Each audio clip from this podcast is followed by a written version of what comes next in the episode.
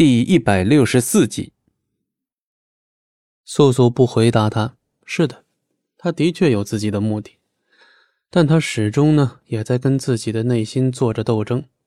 何况他现在也没有做出伤害肥肥的事情。罗刹把肥肥当做自己的女儿来疼，难免情绪激动些。大妖，我不说自有我的苦衷，但我绝不会做出伤害妖族的事。素素自己都有几分心虚，不会伤害妖族吗？很明显，罗刹也不信他说的，但碍于龙当的面子，他并不多做追究，直接离开。毕竟现在找到解救肥肥的办法才是最重要的事。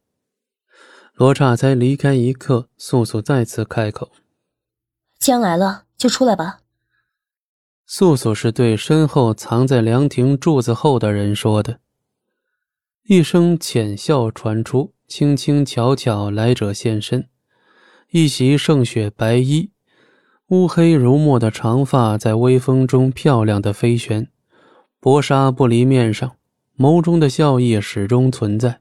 果然是他，九灵墨。素素转身确认事实，那女子。言笑晏晏注视着他，眼中似乎不带一丝恶意，却又让人生寒。他的神情似是在说明，任何人都有亲近他的机会。可真正有本事能让他主动卸下这份淡漠与疏离的人屈指可数，而恰巧龙当便是其中之一。可是半个时辰前，他不是还在跟龙当对弈下棋，画面看上去那样美好。但九灵墨他找上门来，素素也就没什么好退缩，先发制人。九姑娘灵力之高，素素实在是佩服。只是躲在石柱后偷听人说话，并非君子之举。刚才素素和罗刹的谈话，不知道被他听去了多少。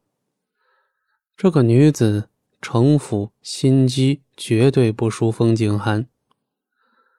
九灵墨今日对素素的敌意，明显比他来时要深。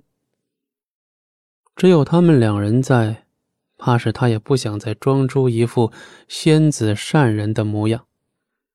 我才在小山住一日，巫女便不高兴了。那日后，巫女怕是要多多担待了。九灵墨的意思是，他就不打算离开了。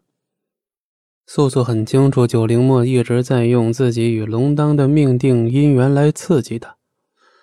素素呢，虽不愿任他人玩弄，但还是会掉入九灵墨的陷阱中。只要九灵墨和龙当待在一起，素素的心里就会莫名的难受。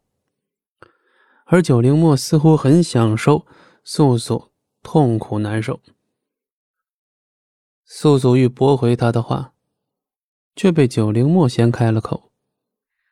巫女现下如此离不开龙哥哥，也真是可怜了九渊。九灵墨一副胜券在握的样子，似乎他十分确定下一秒素素就会在他面前低声下气，因为他提到了素素的另一个软肋九渊。素素立马不淡定了，脸上的表情全是望着九灵墨，接着说下去。原来九灵墨知道九渊。既然九灵墨如此痛恨他和龙当之间的关系，既然九灵墨知道九渊这个人，那他定会保九渊安好，因为这可是他可以用来牵制素素的一张王牌。这些日子里，他是。第一次，素素的眼中燃起了几分欣喜的神色。九渊，也许他可以再次见到他，但是素素的兴奋也正中了九灵墨的下怀。看素素欣喜若狂、无法平静的表情，他再次开口：“你想见他？”九灵墨明亮的眸子生出了几分阴暗。似乎连素素接下来要说什么，他都知晓。只不过，他想听听世人所说的心高气傲的巫女会用何种语气来回答他的问话。本集播讲完毕，感谢您的收听，我们精彩继续。